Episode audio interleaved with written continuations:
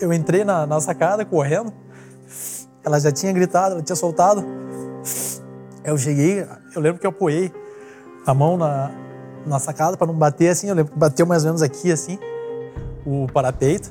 Então eu olhei para baixo.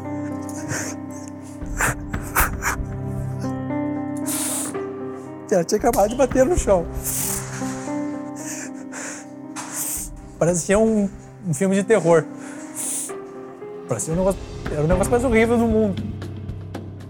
Uma morte que aconteceu há dois anos no interior do Paraná impressionou muita gente por todo o Brasil e até hoje deixa no ar uma dúvida difícil de solucionar.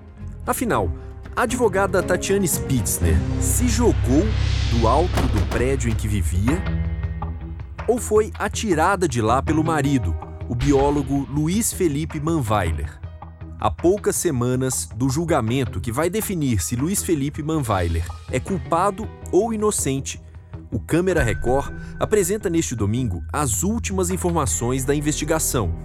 E este podcast também traz detalhes preciosos para quem acompanha o caso.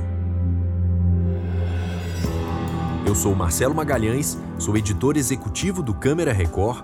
Hoje eu tenho a honra de contar com um profissional que mergulhou fundo nessa história e é um dos principais jornalistas investigativos do Brasil, Roberto Cabrini. Mas antes de a gente ouvir o Cabrini, eu vou resumir os principais pontos desse caso para vocês.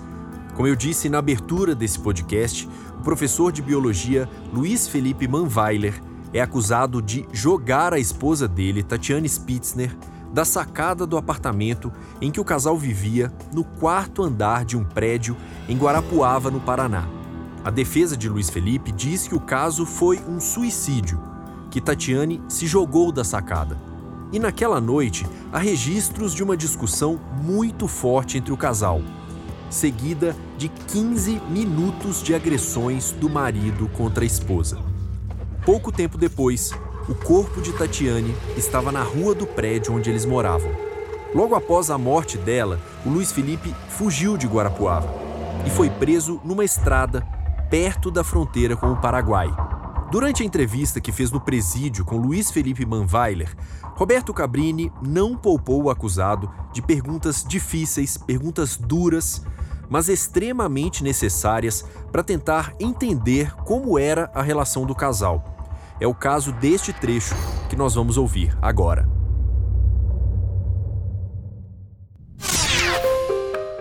Você era um marido fiel? 100%. 100% fiel. Nunca traí. E por que ela não se sentia segura em relação a você? Ela tinha uma autoestima muito baixa. Apesar de ser a mulher mais linda que eu já tenha visto, Luiz Felipe, você assassinou a mulher que você diz amar? Não. Não, isso é inimaginável. Você seria capaz disso? Não, jamais. Sinceramente, você não matou? Sinceramente, eu não matei. Não matei. Novamente eu friso. Não foi um caso de homicídio, foi um caso de suicídio. Tatiane se jogou.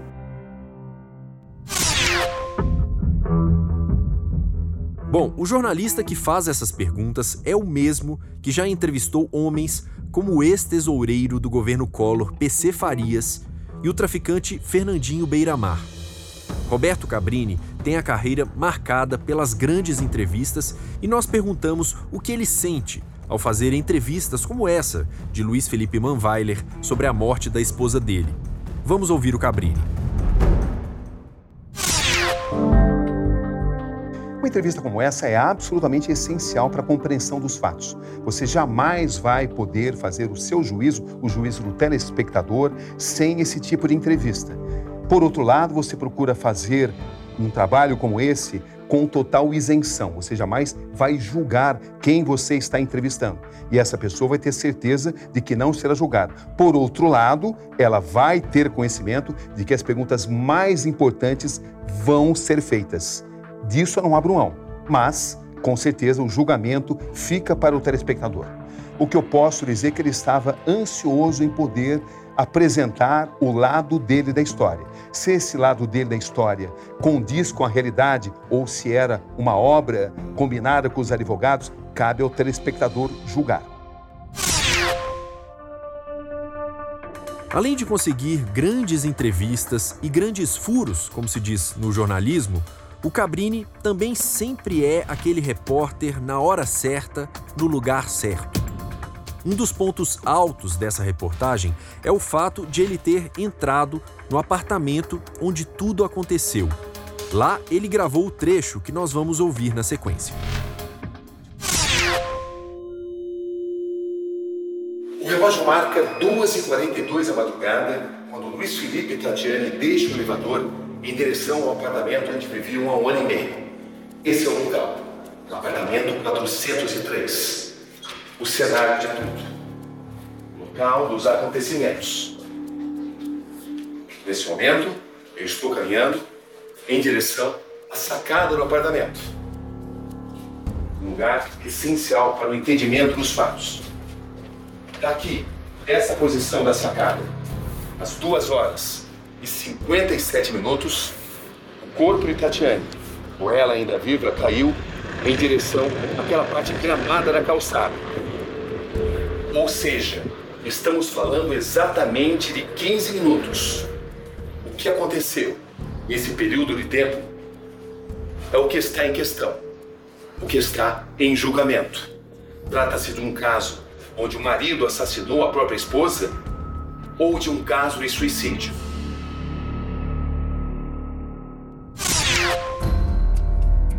Nós questionamos o Cabrini sobre essa característica tão marcante das reportagens dele.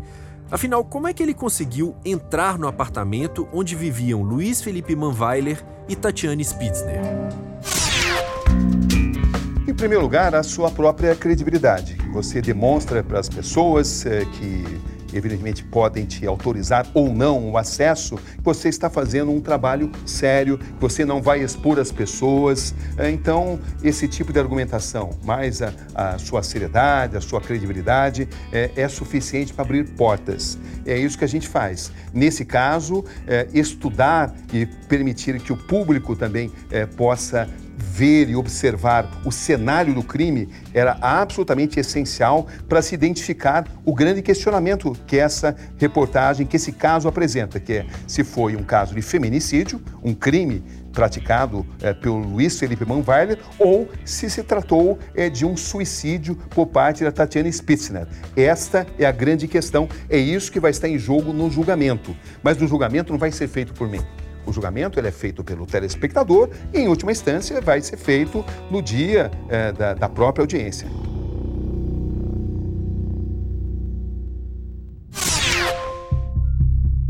Outra característica muito visível nas entrevistas do Cabrini é a total e completa falta de reação dele diante dos entrevistados.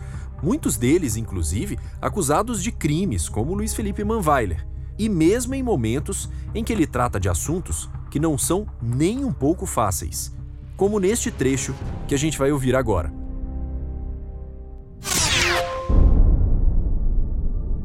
As agressões que você praticou contra ela são claras. Você reconhece isso? Infelizmente, sim. São 15 minutos de agressões. Não sei precisar os minutos, mas sim, são imagens que que eu me envergonho completamente e, como eu disse anteriormente, não corresponde a 0,0001% da minha personalidade. Você se considera uma pessoa agressiva? Não, de forma alguma. De forma alguma. Você é uma pessoa muito forte, fisicamente. Ela Chutes, também era, é, sim. Agarrões, puxões. Sim, é só que foram agressões. Eu a sacudi, é, a puxei, só que em nenhum momento eu dei soco, em nenhum momento dei cotovelada, em nenhum momento dei chute nenhum momento eu dei joelhada. Não foram golpes traumáticos, foram agressões. Não estou justificando, mas aumentaram muito.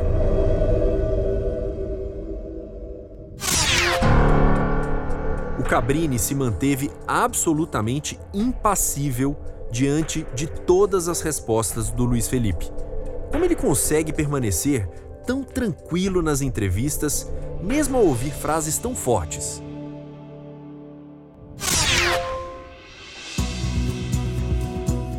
Isso foi desenvolvido através dos tempos e procuro jamais perder o contato visual com o entrevistado. porque ele vai passar emoções e essas emoções vão nortear aquilo que eu vou prosseguir, para onde eu vou chegar com o entrevistado. Também eu me policio muito para jamais demonstrar emoções, porque eu estou sendo filmado, então eu não posso passar emoções para o entrevistado, porque vai prejudicar a própria entrevista, vai tirar um pouco da seriedade dela, como também para o telespectador, porque quando eu me emociono, ou se eu nego, ou se eu mostro uma contrariedade com aquilo que está sendo feito, eu ao mesmo tempo estaria julgando o entrevistado. Isso não é ético. O entrevistado, o entrevistado como Luiz Felipe Manvalha, ele vai te emitindo sinais. E ele vai dando respostas onde você vai identificando ou não contradições. Então, ele vai fornecendo o roteiro da entrevista mediante as emoções que ele manifestar e mediante também a clareza ou falta de clareza que ele demonstrar nas perguntas. Para isso, você precisa estar com seus sentidos ligados, sem se preocupar tanto com a próxima pergunta, que a próxima pergunta, muitas vezes, ela parte daquilo que acabou de ser falado. Evidentemente que eu estudei o caso, evidentemente que mentalmente eu organizei perguntas, mas eu me permito jamais ficar preso, jamais ficar prisioneiro de um roteiro pré-estabelecido. Como eu disse no começo, o julgamento de Luiz Felipe Manweiler deve acontecer nas próximas semanas. Está marcado para o começo de fevereiro. E a gente perguntou para o Roberto Cabrini, pela experiência de tantos anos no jornalismo policial, quais são as expectativas dele para esse julgamento. Eu espero que isso seja analisado e julgado com frieza, com senso de justiça a Tatiana Spitzer, mas com senso de justiça ao próprio réu também. O que uma reportagem espera é que a verdade apareça. E a verdade aparecendo, é, ela facilita para o trabalho dos jurados, para o trabalho da justiça. Em última instância, é, todos nós caminhamos rumo ou em busca da verdade, porque é a verdade que vai possibilitar é, uma compreensão dos telespectadores, uma compreensão do público e uma decisão mais sábia por parte dos jurados. O Câmera Record deste domingo traz as últimas informações sobre a investigação da morte de Tatiane Spitzner e sobre o julgamento de Luiz Felipe Manweiler. A reportagem vai ao ar depois do Domingo Espetacular e a íntegra do programa estará disponível no playplus.com logo após a exibição.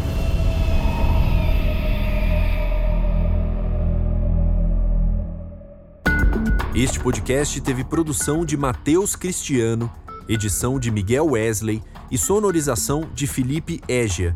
E eu faço questão de sempre agradecer a você que nos acompanhou mais uma vez. Eu espero de verdade que você tenha gostado.